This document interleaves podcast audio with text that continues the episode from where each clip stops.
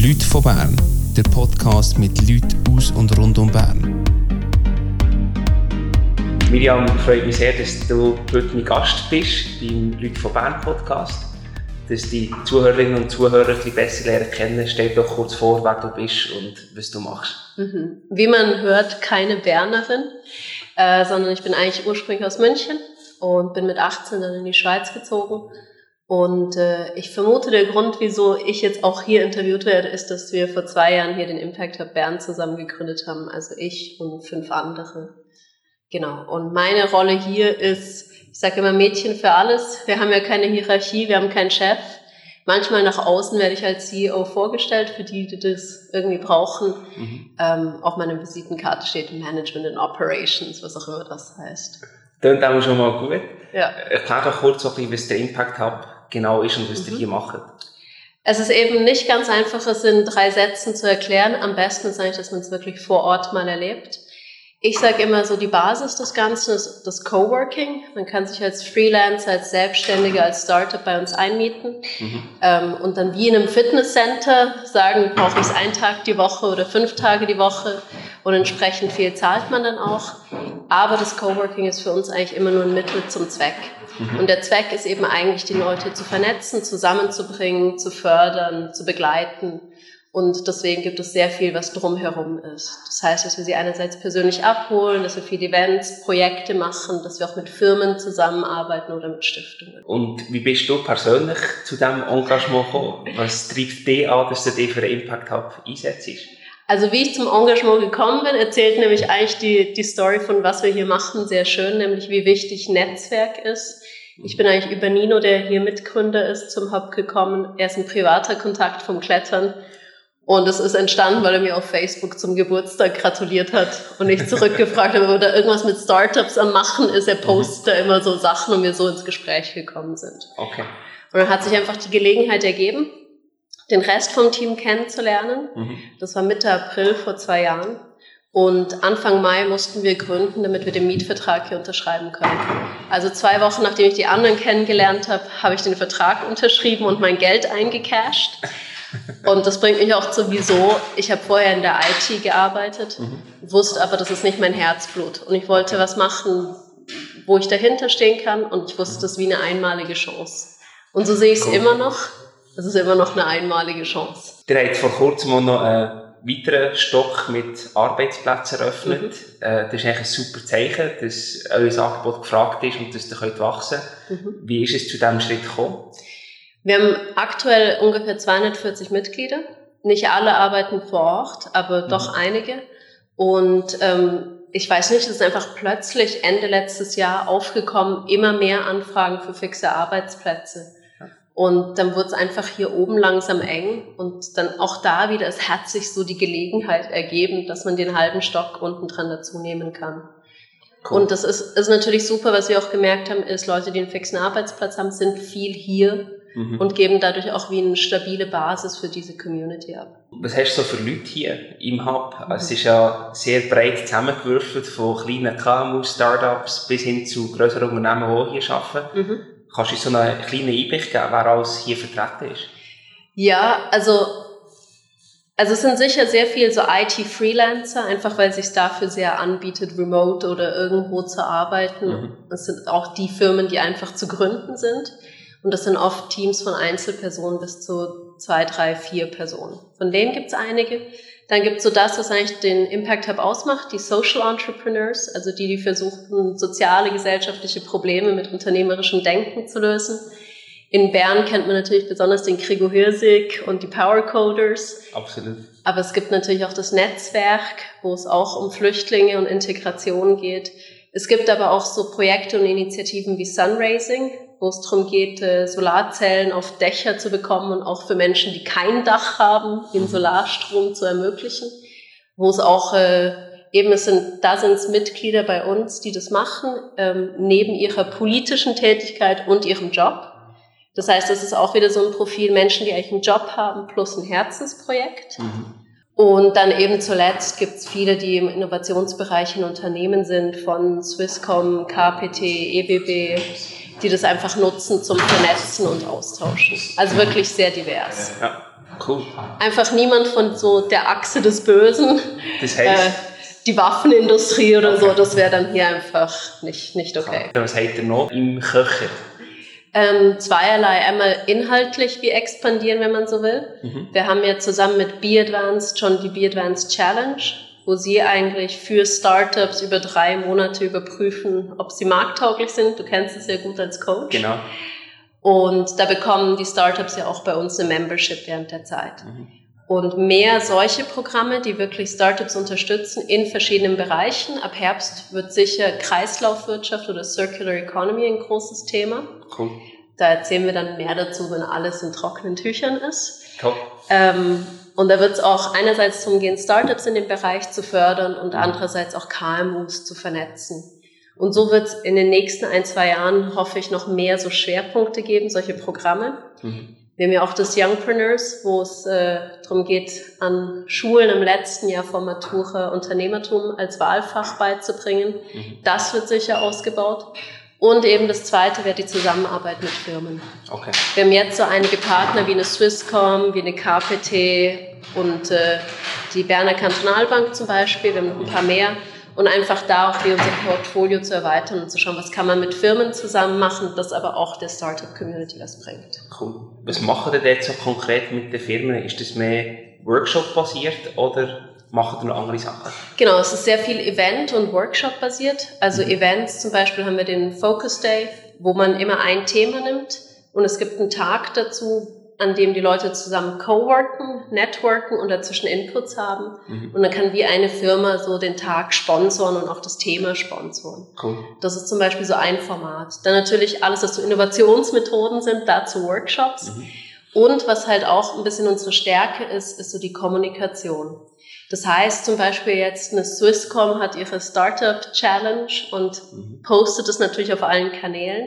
Aber wenn, sie, wenn wir es posten oder wenn wir die Flyer haben, ähm, erreicht es einfach noch eine andere Zielgruppe an die, die vielleicht nicht gerade den Swisscom followen. Klar. Vor ein paar Wochen hast du einen Artikel auf LinkedIn gepostet, Mhm. wo da auch noch ein bisschen Wellen geschlagen hat, wo du so ein bisschen kritisch auf die Start-up-Wahrnehmung und den Vergleich auf KMU oder Kleinstunternehmen Mhm. äh, eingegangen bist. Was hat dich veranlasst, den Artikel zu schreiben? Ähm, eigentlich wirklich so das, wie ich es auch im Artikel geschrieben habe. Ich gebe hier oft so eine Tour durch den Hub Mhm. und es kommt immer unweigerlich die Frage, ja, welche Startups habt ihr hier, oder? Klar.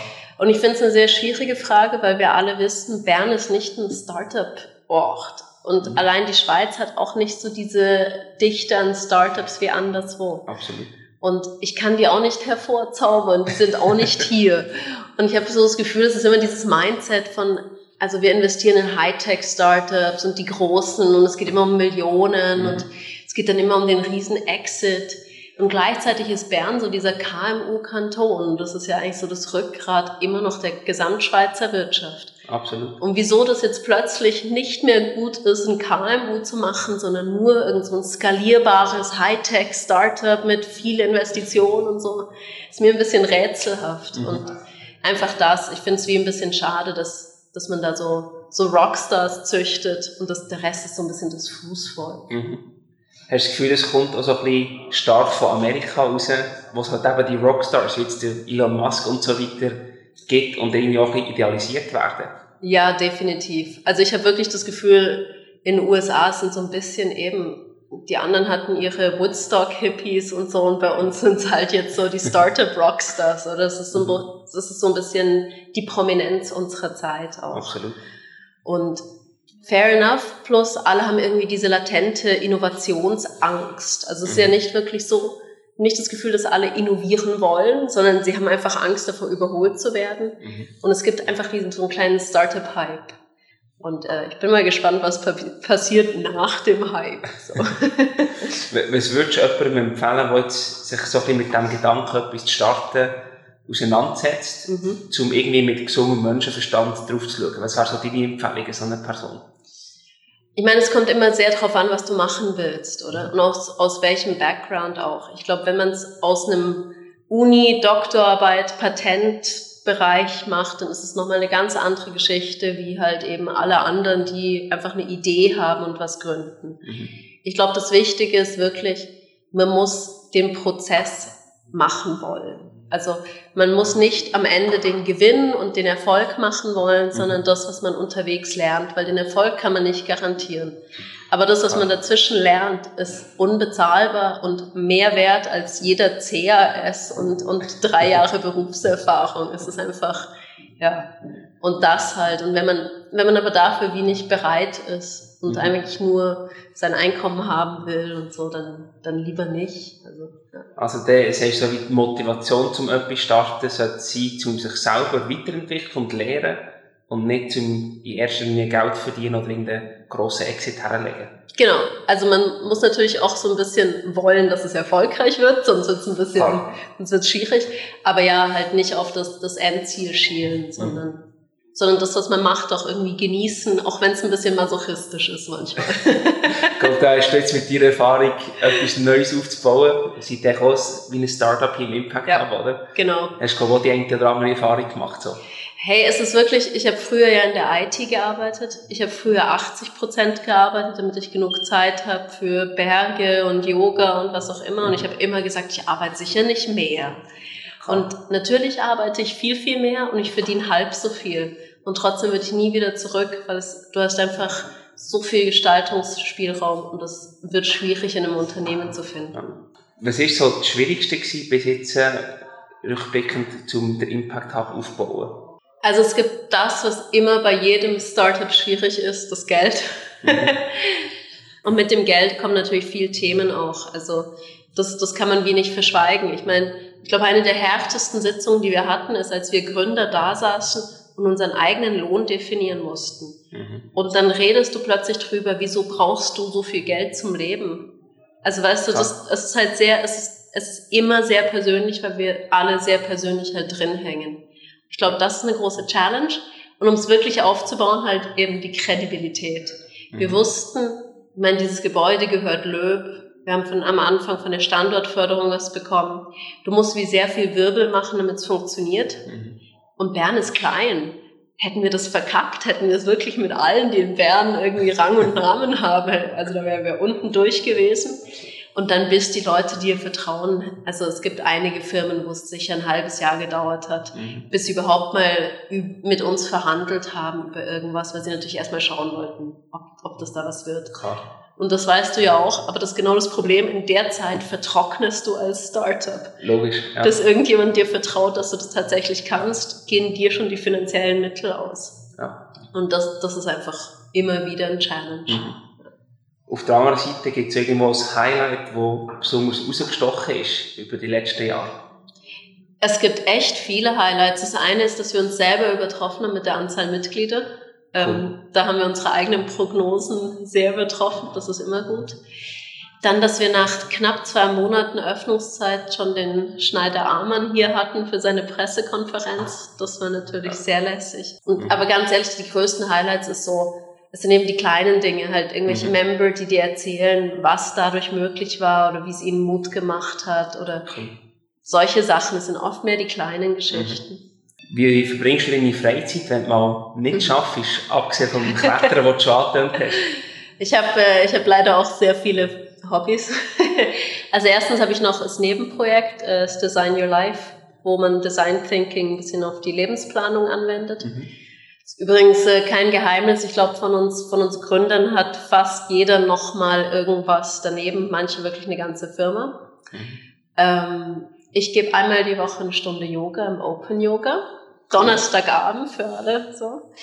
Ähm, und sonst Klettern und Berge und mhm. Skitouren und draußen sein, wenn es irgendwie geht. Cool. Ist das für dich wirklich so ein bisschen das Batterien aufladen und auftanken? Ja, es ist manchmal physisch nicht so aufladen, sondern mehr so zerstörend. Aber es ist für mich, ja, also am liebsten irgendwo, wo es keinen Empfang gibt. Das ist immer mhm. sehr hilfreich. Dann ist das Nahteil nämlich wirklich einfach aus. Und du bist wirklich nicht erreichbar und du musst dir auch keine Gedanken drum machen. Du bist einfach nicht erreichbar. Okay.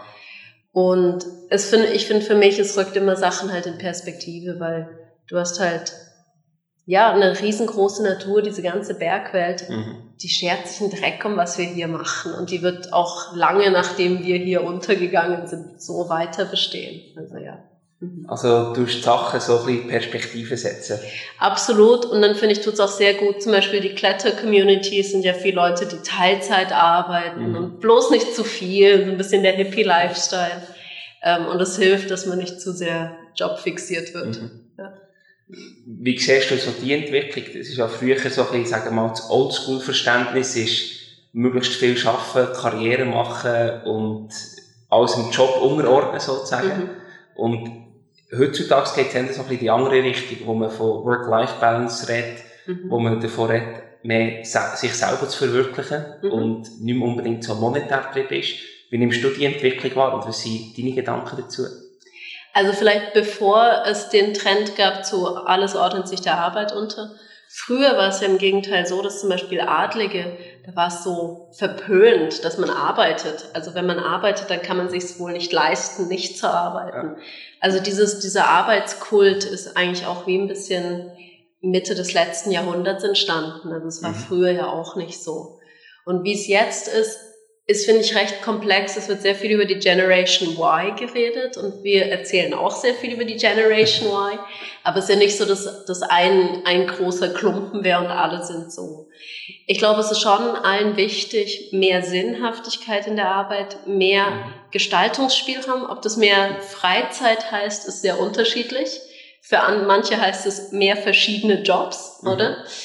Ähm, aber ich glaube, es ist trotzdem allen immer noch wichtig, einen guten Lohn zu haben, trotz all dem. Also ich glaube, das ist, es wäre wie illusorisch zu sagen, es sind jetzt alles irgendwie Idealisten, die einfach nur das wollen, sondern es wollen ja dann doch alle irgendwie später das Häuschen haben und ein gutes Geld verdienen und Sicherheit. Aber es ist einfach mehr eine Verlagerung auch auf, hey, ich verbringe da viel Zeit, ich, mhm. ich will da auch was rausholen und ich will, dass es Sinn macht. Dann kommen wir schon noch ein bisschen zu ein bisschen ungewöhnlicheren Fragen. Ja, schieß los. Gibt es irgendwelche ungewöhnliche Gewohnheiten, die du hast? Meine größte Gewohnheit ist, dass ich immer wieder meine Gewohnheiten ändern muss, weil ich sonst durchdrehe. Spannend. Also ich habe immer wieder Phasen, wo ich zum Beispiel morgens aufstehe, meine Yoga-Praxis mache mhm. und dann habe ich wieder Phasen, wo ich es nicht mache. Und so eigentlich für alles. Also deswegen, ich kann dir nicht sagen, dass ich die eine nervige Gewohnheit habe. Gibt es in deinem Alltag irgendwelche Tools oder Gadgets, die du regelmäßig einsetzt? Ähm, eins meiner absoluten Lieblings-Apps und mein Lebensretter ist eben von Nino, unserem Mitgründer, mir empfohlen worden, Todoist. Ähm, einfach all meine To-Dos aus Mails, aus unserem Slack-Channel, aus Telefonaten, es wird einfach alles da reingespitzt und es hilft mir wahnsinnig. Ich weiß mhm. nicht, jeder kennt es, glaube ich, der viel arbeitet, dass man abends um 10 im Bett liegt und es fallen einem noch Sachen ein und ah ja, ich möchte genau. noch und so. Dann mache ich das Phone an und schreibe es rein und es ist weg oder mhm. ist es morgen wieder da. So, das ist so mein, mein kleiner Lebensretter, weil das weiß, was ich machen muss. Und da weiß ich auch, ich kann morgens reinschauen und da steht, was ich tun muss heute. Sehr cool. Stell dir vor, du hättest eine riesige Werbetafel zur Verfügung und könntest irgendeine Botschaft darauf platzieren, die dir wichtig ist. Was wäre das für eine Botschaft? Enjoy your life. So, mhm. it's your only one. Ich bin, ähm, ich bin wirklich so, ich weiß nicht, gibt es ein Leben nach dem Tod? Ich weiß es nicht. Ich weiß aber sicher, wir sind jetzt hier, oder? Mhm. Und äh, ja, einfach das mitzunehmen. Hast du rückblickend vielleicht nicht nur Impact Hub, generell irgendwo mal wie einen Lieblingsfehler gehabt, wo du sagst, da bin ich mega froh, dass das dort schief gelaufen ist, weil nachher das und das passiert ist? Mhm. Ähm, ja, jein. Also ich würde es nicht einen Fehler bezeichnen, sondern es ist halt so live. ich habe ja Physik studiert und bin dann ins IT, Projektmanagement und so. Und ich, es war immer wieder wie der Punkt, wo ich wusste, hey, das ist es nicht, aber ich weiß nicht, was es ist. Mhm. Und es ist wie kein Fehler, aber du weißt ja wie nicht wohin und dann bleibst du einfach. Ja. Und das ist aber das Problem, weil dadurch findest du halt wie auch nichts Neues raus, weil du bleibst in dem gleichen Umfeld. Und das Gleiche ist, Klassiker, Leute, die nicht wissen, was machen nach dem nach Schule oder Studium gehen reisen. Mhm. Und beim Reisen lernst du, wo du noch hinreisen willst. Du lernst nicht, was du studieren oder arbeiten willst. Ja. Du kommst dann mit irgendwelchen verschrobenen Ideen zurück, wo du dann so nach zwei Wochen deprimiert bist, weil die Realität völlig anders aussieht bei dir zu Hause. Mhm. Ähm, und vielleicht das, so dieses, hey, wenn du was Neues machen willst oder irgendwas kennenlernen willst, begib dich in die neuen Welten hinein, mhm. oder? Und, und da habe ich, glaube recht lang gebraucht, um das zu kapieren. Okay. Mhm. Gibt es irgendwelche Bücher, Blogs oder Podcasts, wo du regelmäßig konsumierst und könntest weiterempfehlen? Ja, mein Medienkonsum ist recht random. Also ganz ehrlich, ich, mein Lieblingspodcast ist einfach äh, so SRF4 Echo der Zeit, mhm. weil es mir immer einen guten Überblick gibt, so von was läuft und mit Themen, mit denen ich mich sonst nicht befassen würde. Lesen tue ich sehr gern Brand 1. Mhm. Ich finde, das sind so die Wirtschaftsthemen, die uns und dem, was wir tun, am nächsten sind. Es ist sehr viel auch eben so wertebasierte Unternehmen oder Startups. So, das ist wirklich so das, was ich am liebsten mag. Und äh, ich glaube, so das und Bücher pff, gibt so eine Palette. Und äh, manchmal finde ich es aber auch ganz okay, einfach einen Roman zu lesen. Mhm, passt. Die letzte Frage, nicht ganz einfach, mhm. aber wenn du dir selber würdest eine Frage stellen in diesem Podcast, was mhm. wäre das für eine Frage und wie würde deine Antwort darauf lauten? Wer wärst du gerne, wenn du nicht du wärst? Spannend. Und ähm, es war nicht meine Antwort, es war von jemand anders, aber ich fand sie sehr cool. Ähm, war Michelle Obama, weil sie mit Barack Obama verheiratet ist. Und ähm, wenn die Frage gewesen wäre, mit wem hättest du gern mal so das Mittag oder das Nacht, mhm. Nacht wäre es für mich eben auch Obama gewesen weil ich ihn halt eine sehr spannende Persönlichkeit finde, weil er hat so ein bisschen dieses Zen-Dalai-Lama-Sein, aber halt eben so dieses sehr in der Welt verankerte. Mhm. Und ich würde eben gern mal wissen, wie hart ist dieses Business und dieser Job wirklich hinter den Kulissen. Das fände ich sehr faszinierend. Hey, merci vielmals, dass du dir Zeit genommen Danke dir. Für das Interview und das Gespräch und weiterhin ganz viel Erfolg mit allen Projekten, die bei euch anstehen.